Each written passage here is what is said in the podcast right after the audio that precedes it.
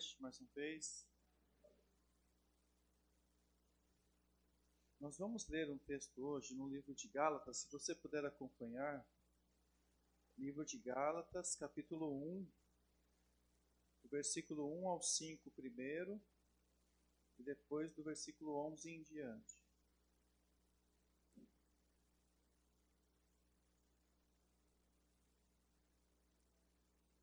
Livro de Gálatas, capítulo 1, versículo 1. Esse mês nós estamos falando sobre o amoragem e hoje à noite eu gostaria de falar sobre o nosso testemunho e dizer que existe um testemunho de Jesus em nós.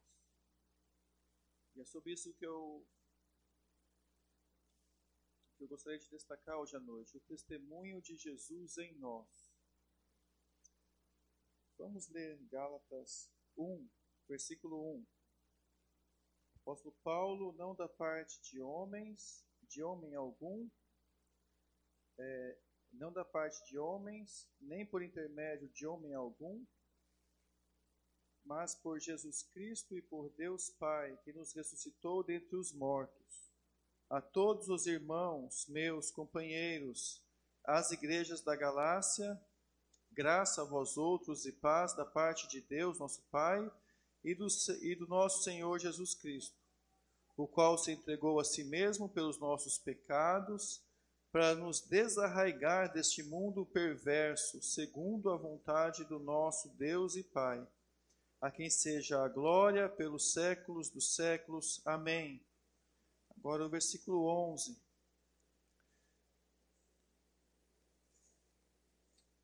Faço-vos, porém, saber, irmãos, que o evangelho por mim anunciado não é segundo o homem, porque eu não o recebi, nem o aprendi de homem algum, mas mediante a revelação de Jesus Cristo.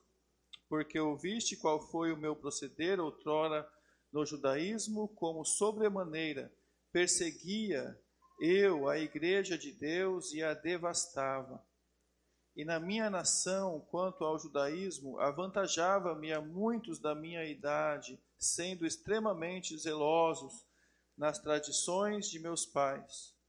Quando, porém, ao que me separou antes de eu nascer e me chamou pela sua graça, aprouve revelar o seu filho em mim, para que eu o pregasse entre os gentios, sem detença, não consultei carne e sangue, nem subi a Jerusalém para os que já eram apóstolos antes de mim, mas, part... mas parti para as regiões da Arábia e voltei outra vez para Damasco. Decorridos três anos, então, subi a Jerusalém para avistar-me com Cefas, permaneci com ele quinze dias, e não vi outro apóstolo senão a Tiago, irmão do Senhor. Ora, acerca do que vos escrevo, eis que diante de Deus testifico que não minto. Depois fui para as regiões da Síria, da Cilícia, e, e não era conhecido de vista das igrejas da Judéia que estavam em Cristo. Ouviram somente dizer: aquele que antes nos perseguia, agora prega a fé que outrora procurava destruir e glorificavam a Deus a meu respeito. Vamos orar. Deus, nós te agradecemos por mais essa oportunidade que temos diante do Senhor de abrir a palavra, meditar o que ela tem a nos dizer. Que o teu Espírito possa ministrar o nosso coração. Nós queremos fazer isso, Senhor, em, em obediência, em submissão, em adoração ao Senhor. O Senhor aceite nossa adoração, tenha misericórdia de nós e compaixão de nós. Em nome de Jesus nós oramos. Amém. Gálatas foi uma carta, uma das primeiras cartas, ah, na verdade deve ter sido a primeira carta escrita pelo apóstolo Paulo na viagem dele. E ele, ah, quando ele se converteu, Jesus apareceu para ele lá no caminho de Damasco. Acho que muitos irmãos sabem a história ele viu Jesus e Jesus o comissionou, ele, é como um vaso escolhido. E E o apóstolo Paulo, então, ele passou a pregar o evangelho. Mas aqui nessa carta a, aos Gálatas, eles estavam ali dando ouvido a pessoas que eram, eram cristãos, mas eram judaizantes. Eles pregavam a Jesus, mas eles queriam acrescentar a lei também, a obediência à lei, a circuncisão e outras coisas assim. E o livro de Gálatas, ela, ele, ele realmente mostra que há apenas um caminho para o homem pecador, que é se chegar a um Deus santo e crer em Jesus, recebendo somente pela graça. A gente recebe a salvação somente pela graça. E era isso que o apóstolo Paulo pregava, e era isso que ele pregou aquelas igrejas que ele visitou, e ele precisou escrever essa carta aos Gálatas dizendo que a salvação ela é pela graça somente. Não precisa acrescentar nada além daquilo que o evangelho diz que é para ser feito, ou seja, o evangelho diz que é para ser recebido pela fé. Ah, não tem como nós acrescentarmos nenhum requisito a mais para a gente ser salvo.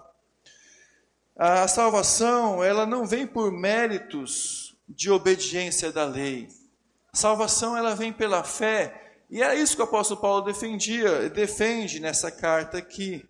Porque alguns cristãos judeus estavam realmente ensinando que obras eram necessárias.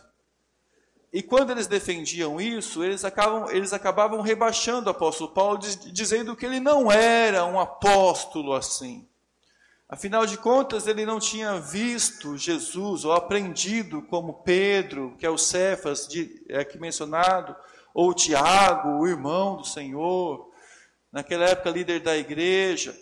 Ele não tinha, não tinha essa essa importância aos olhos daqueles irmãos. Então o apóstolo Paulo precisou defender que ele era o apóstolo. Ele era um apóstolo que tinha recebido o evangelho de Jesus, é o que nós lemos aqui nos, nos primeiros versículos.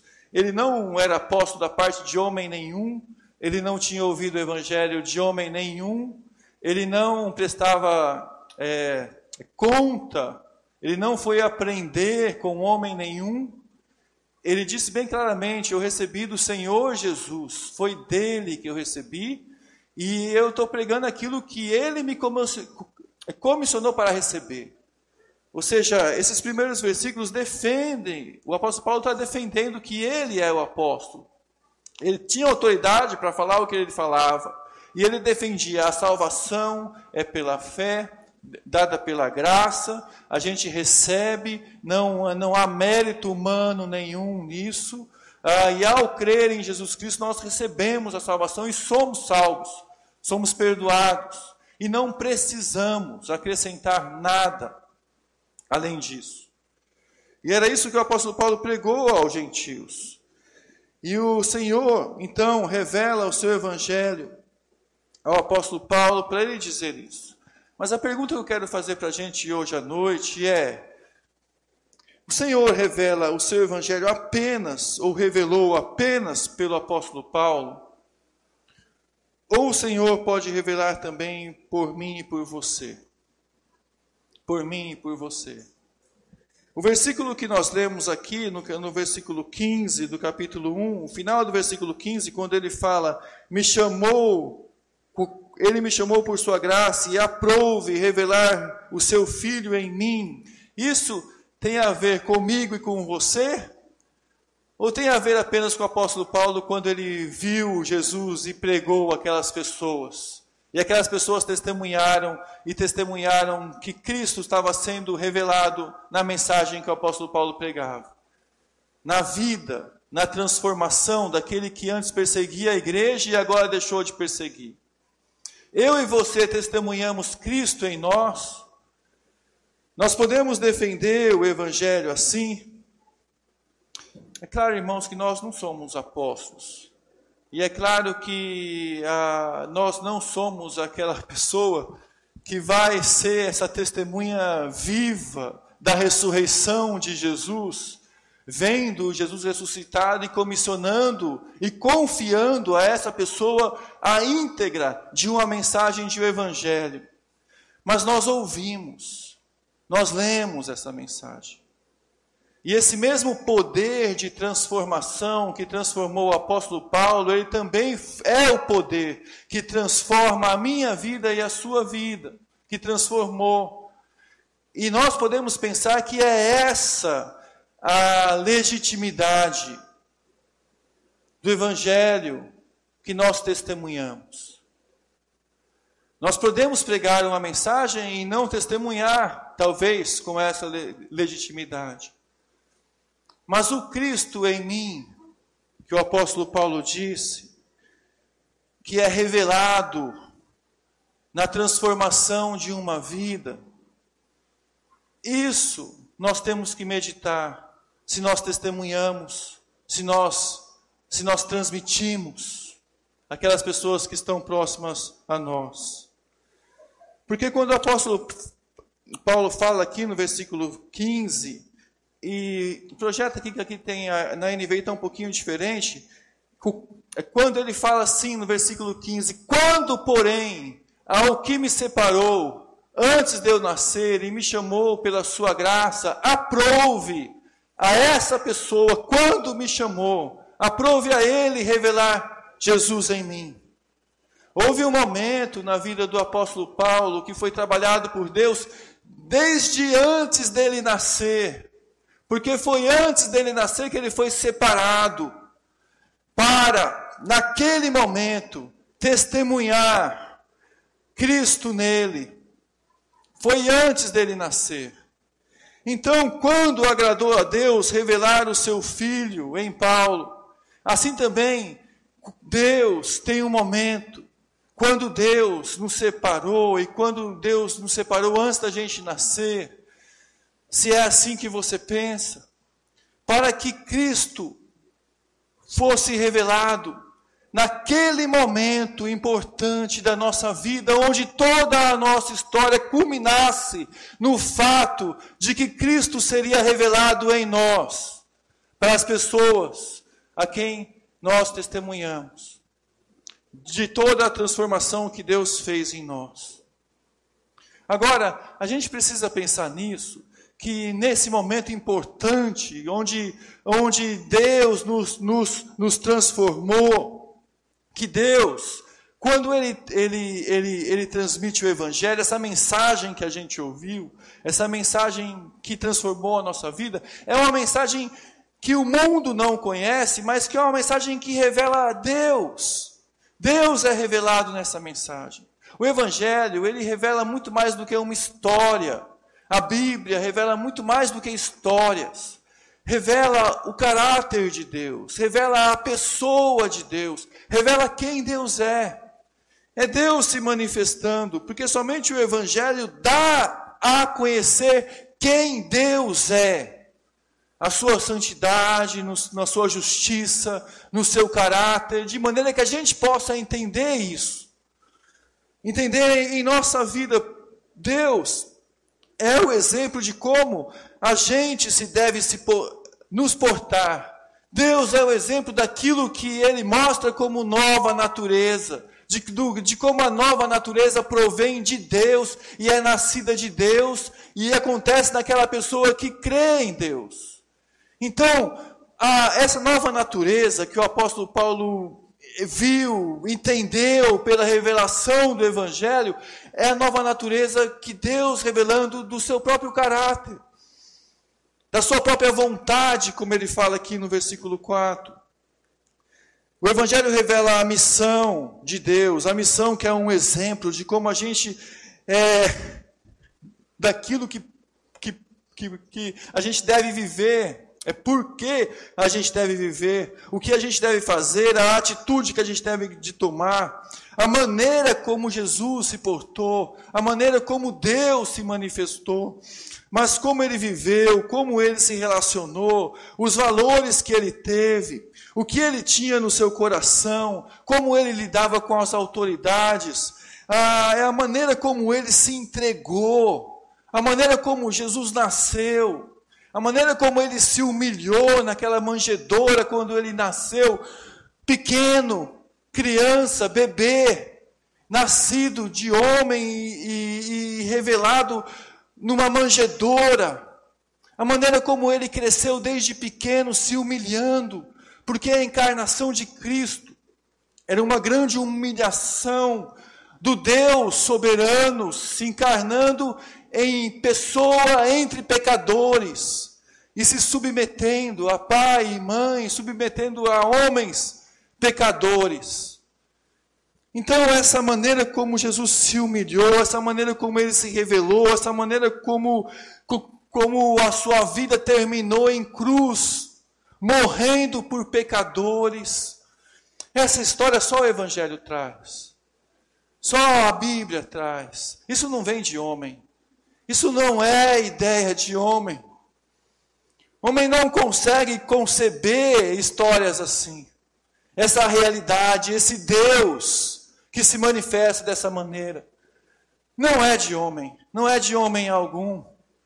Isso, isso humilha as pessoas, isso humilha quem recebe, isso transforma quem recebe, porque se não fosse de Deus, o apóstolo Paulo, por exemplo, não seria transformado, toda a história dele não seria deixada para trás, toda a religião, a qual ele disse aqui, né, nos versículos 13, 14, essa religião de que ele suplantava a todos. Ninguém era, era, era, era tão bom na religião quanto o apóstolo Paulo.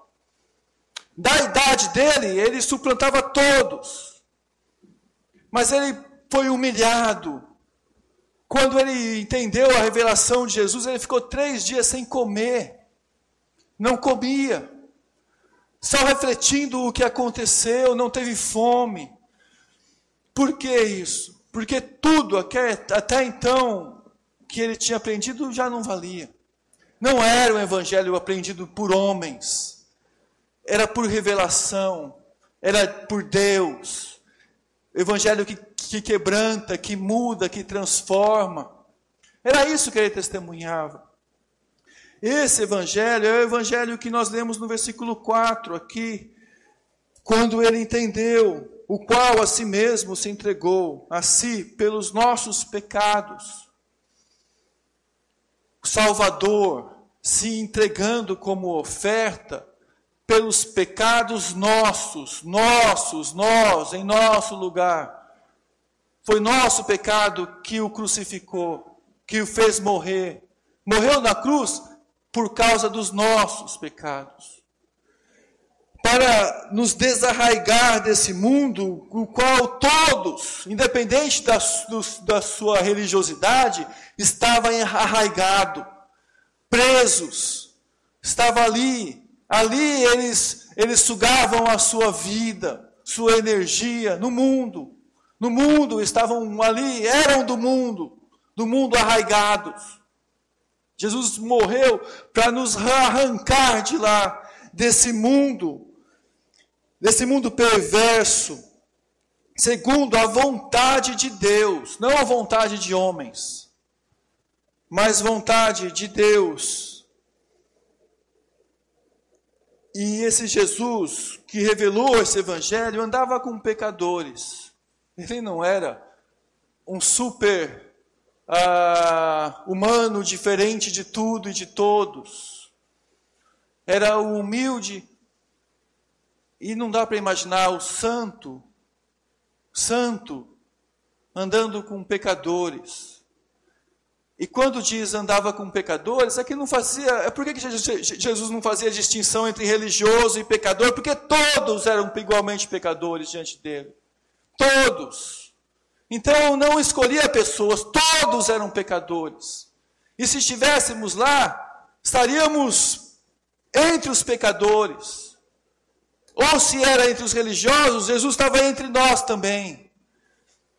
Porque os, o, o, o Salvador veio para manifestar a salvação aos perdidos, é o que ele fala.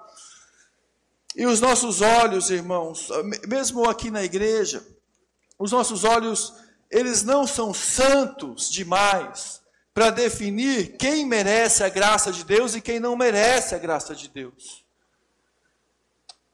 Nossos olhos são, são olhos também de, de pecadores. Nós não, não, não podemos nós definir quem merece ou quem não merece. O que é o Evangelho é, por, é por invenção humana, méritos humanos. Jesus veio buscar o perdido para transformá-los à sua própria imagem. E é a sua própria imagem que o Evangelho transforma as pessoas. Então, o perdido, ele vai continuar perdido se ele não for transformado à imagem de Jesus Cristo. Ele vai continuar perdido se ele não encontrar graça para poder iniciar com a graça de Deus, a transformação, de poder ele ser transformado pela graça de Jesus Cristo. Nós, então, como apóstolo Paulo, nessa lição que ele nos ensina aqui, de que ele, esse exemplo que ele nos deu, de que quando ele ouviu isso, ele, porém, entendeu que Deus o tinha separado desde que ele nasceu e que ele não procurou ficar alicerçando ou somente em homens, mas ele entendeu o evangelho. No caso dele foi diferente, que foi o próprio Cristo que revelou. Aí ele pegou essa mensagem e ele foi meditar nela. Ele foi meditar o que significava ser transformado, o que significava ser é, um, é ter o novo nascimento. E aí ele começou a meditar sobre como aquilo influenciava a sua própria vida e como tudo deveria ser mudado em sua vida. E, e ele testemunhou que a origem do evangelho que ele recebeu não veio de homem nenhum, como, como eu falei, mas veio do próprio Cristo. E que a convicção que ele tinha é que o evangelho que ele recebeu não era de origem humana Irmãos, essa é uma convicção importante para a gente ter. Que isso que eu estou falando aqui agora, tentando mostrar para os irmãos, esse evangelho do, da manjedora, do, do Salvador que cresceu, que, é que salva pecadores, não é de origem humana, que salva pela graça. Tudo isso que o apóstolo Paulo estava tentando demonstrar aqui é isso. O Evangelho, a salvação pela graça, não é de origem humana. Ele, como apóstolo, testemunhou isso, mas a gente agora, ao ouvir isso, nós podemos reavaliar isso em nossa mente e pensar: esse é o Evangelho que me fez nascer de novo. Porque o novo nascimento é para todos. O Cristo em mim, o Cristo em você é para você agora testemunhar desse Cristo em você, à medida que você nasceu de novo, quando você ouviu esse Evangelho. Quando esse Evangelho transformou a sua vida.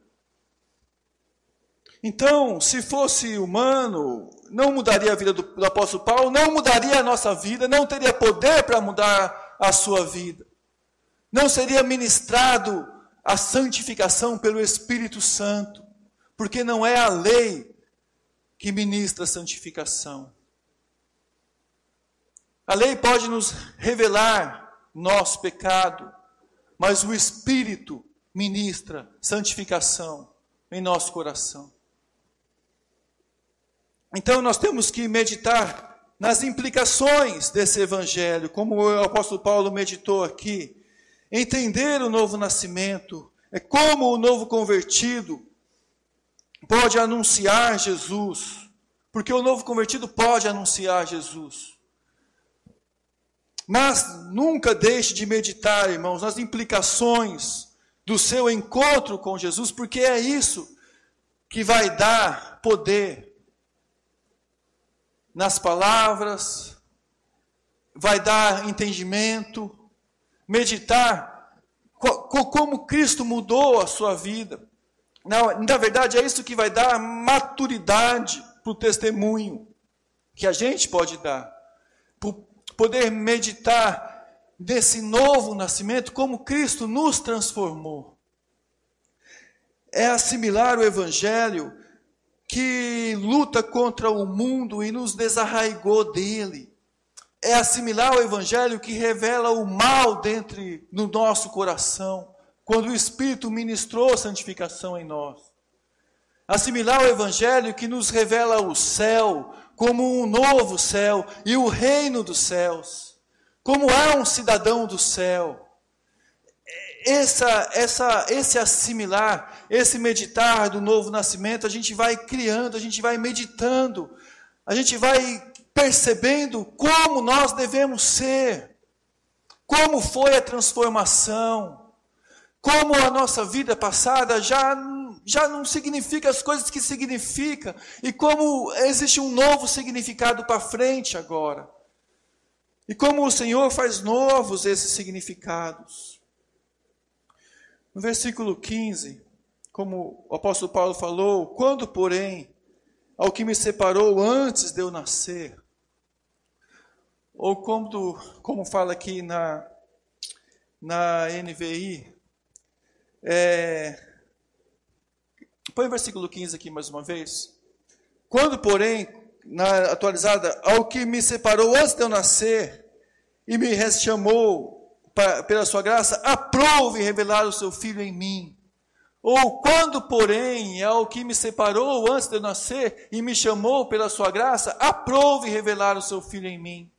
Então, quando na minha história, na sua história, a gente pode pensar assim: quando o Senhor preparou aquele momento, depois de que nós já passamos por tudo que tínhamos que passar, depois que Ele ensinou tudo que tinha que pensar, depois que a gente adorou os deuses errados que, deve, que tínhamos que adorar ou que adoramos, depois que nós cometemos todos os tipos de idolatria, como cometemos, depois que vimos o resultado do nosso egoísmo, de como é mal o nosso coração, depois que a gente quebrou a cara tantas vezes, depois que a gente criou a nossa história e viu que a nossa história não deu em nada, depois de tudo isso, que depois que a gente encontrou com o Evangelho, a gente ainda percebe,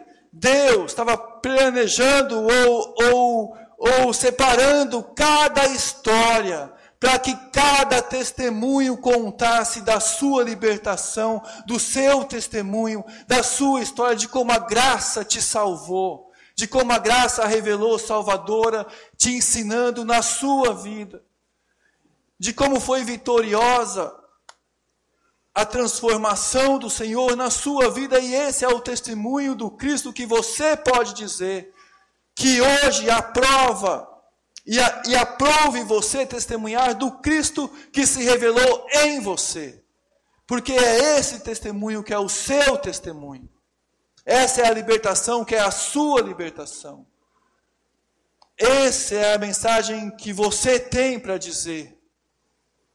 Porque o novo nascimento se fez real na sua vida, na minha vida. O Evangelho é verdadeiro. O Evangelho continua. O Evangelho transforma. O Evangelho cria histórias. O Evangelho tem poder. Tem poder na sua vida. Para testemunhar Cristo em você. Então, o apóstolo Paulo ele poderia pensar: eu não sou um convertido desde criança. Eu não, como muitos no Antigo Testamento foram, como Samuel, por exemplo. Ele poderia pensar: eu não, eu, não, eu, não, eu não entendi a fé desde criança. Ou eu não sou um, eu não fui um discípulo de Jesus, eu não vi. É talvez até eu tenha visto, mas eu não entendi, eu persegui a igreja. Eu fui um perseguidor da igreja, como ele fala duas vezes no, no texto que a gente leu aqui. Mas ele entendeu o seguinte: que mesmo sendo um, um, um perseguidor da igreja, agora as pessoas davam glória a Deus. Porque ouviam dizer: aquele que antes perseguia, agora prega o evangelho. Era Deus usando a história dele. Era Deus usando a história dele. Ele foi um estudioso do AT, do Antigo Testamento, O seu passado, o passado do apóstolo Paulo, ele, ele propiciou o seu testemunho. Porque o, o passado do, do, do, apóstolo Paulo mostra para a gente que hoje nós podemos, pelas Escrituras, pela Bíblia, irmãos, ter e entender o Evangelho é, é, é como o Evangelho é, porque foi pela Bíblia. Ele não foi um discípulo como os outros foram. Ele foi um discípulo que teve que reinterpretar todo o Antigo Testamento. Na verdade, não reinterpretar, ele teve que enxergar Jesus no Antigo Testamento. E ele teve que enxergar o Novo Testamento em Jesus. E ele, ao fazer isso, ele viu e descobriu a salvação pela graça. Desde Eva, quando Eva, desde a promessa de, de Deus a Eva. Ele viu que histórias como, por exemplo, a de Noé, Deus trabalhou na história preservando uma família, uma família. Ele percebeu, por exemplo, na história de Abraão, é como Deus trabalhou na história de Abraão, como que o, o descendente, ele, ele tardava a nascer. A esposa de Abraão, que tinha a promessa também, ia nascer dela, ela era estéreo. E como nascer? E aí, outras histórias de como o evangelho anda, a, história andava por um fio, assim como que Deus mostrando que é Ele que trabalha na história, como, por exemplo, a história de Joás, o rei, que também ali descendente, que, que, que, que era descendente de, do rei, do Messias que viria depois como rei de Israel. Ele foi o único rei porque os outros, alguém matou todos os irmãos dele, só sobrou ele como criança. E como criança, alguém tirou ele do palácio. Ou seja, são histórias que mostram que Deus trabalhou em cada momento. Como o Herodes, que tentou matar todas as crianças para matar Jesus. E tantas outras histórias, como de Noé mesmo. Uma família para preservar toda a história. Assim também, irmãos, é, é Deus trabalhando em nossa história, na minha história, na sua história. Aquele que trabalhou na nossa história desde antes da gente nascer. Aquele que talvez tenha evitado com que alguns aqui tenham morrido. Morrido. E ido para o inferno sem aceitar Jesus. E depois você olha para a sua história e pensa assim: olha, realmente Deus evitou com que eu morresse. Minha vida estava por um fio e eu nem percebia. A minha vida and sempre andou por um fio. E eu sequer percebi. As cabeçadas que eu dei na minha vida. Deus preservando, Deus atuando, para que você hoje testemunhasse e revelasse Cristo em você. Para que você hoje pudesse erguer a sua voz as pessoas perto de você e pudesse testemunhar. Um dia eu entendi, Cristo me salvou. Deus me preservou. Eu estou aqui. Essa é a minha história. Você recebeu a Cristo, Deus o escolheu antes de você nascer, para que você testemunhe da graça de Deus, e isso não importa o seu estado hoje. Porque algumas pessoas pensam assim: hoje eu não, olha o meu estado, eu não sou um exemplo, eu não sou talvez uma pessoa que as pessoas vão dizer assim: ah, olha só, eu só dei, eu olho para o meu passado e eu vejo que eu só errei. Deus ainda está te preservando, irmãos. Deus te separou para revelar Cristo em você. Aprenda a depender da graça de Deus no estado em que você está. Aprenda a depender da graça de Deus. O Espírito Santo santifica. Procure entender o Evangelho como o Evangelho é na Escritura, na palavra de Deus. Procure se aproximar de Cristo. Procure. A graça está com você. Deus está com você. Deus te salvou. Deus te libertou. Para que você fosse um testemunho da graça, da poderosa graça de Deus. Olhe para a sua história e pense assim: eu não vou desperdiçar nenhum sofrimento, nenhuma lágrima, nenhum choro, nenhuma mancada que eu dei e Deus me perdoou. Não desperdice isso agora.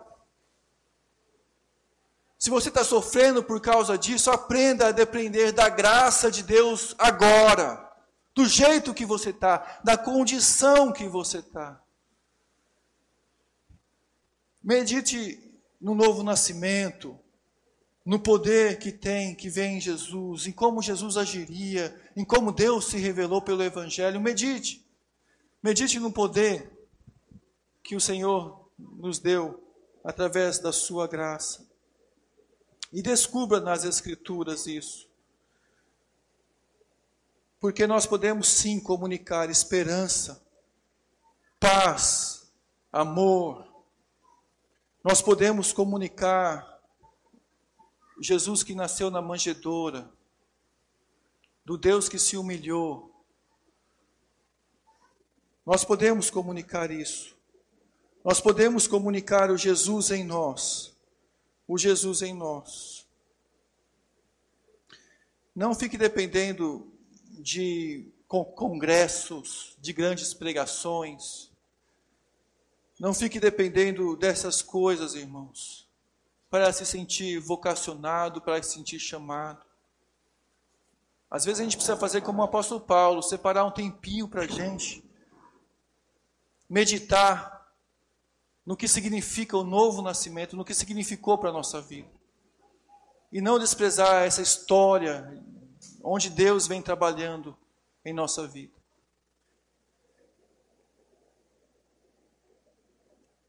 Nós não somos um apóstolo, mas nós temos o ID, o ID de Jesus. Nós não precisamos nos conformar com o mundo, porque Deus já nos desarraigou dele. O Evangelho nos desarraigou dele. Vamos orar. Senhor, nós te agradecemos, porque o Senhor é bom e tem dado aqui tantas histórias de salvação. São tantas histórias, Pai, do poder do Teu Espírito atuando em vidas, libertando vidas, salvando vidas, transformando vidas.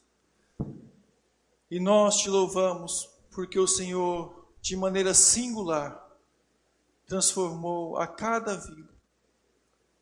Te louvo porque o Senhor transformou minha vida. E cada um aqui, Deus, tem, também pode dizer que o Senhor transformou a sua vida. Que o Senhor derrame graça para que a gente dependa da Sua graça, no estado em que hoje nós nos encontramos. E que no estado que hoje nós nos encontramos, nós podemos ter graça, Deus, para te encontrar, para te obedecer, para encontrar a tua boa vontade e que a tua graça nos continue indicando o caminho do céu, o caminho do teu reino.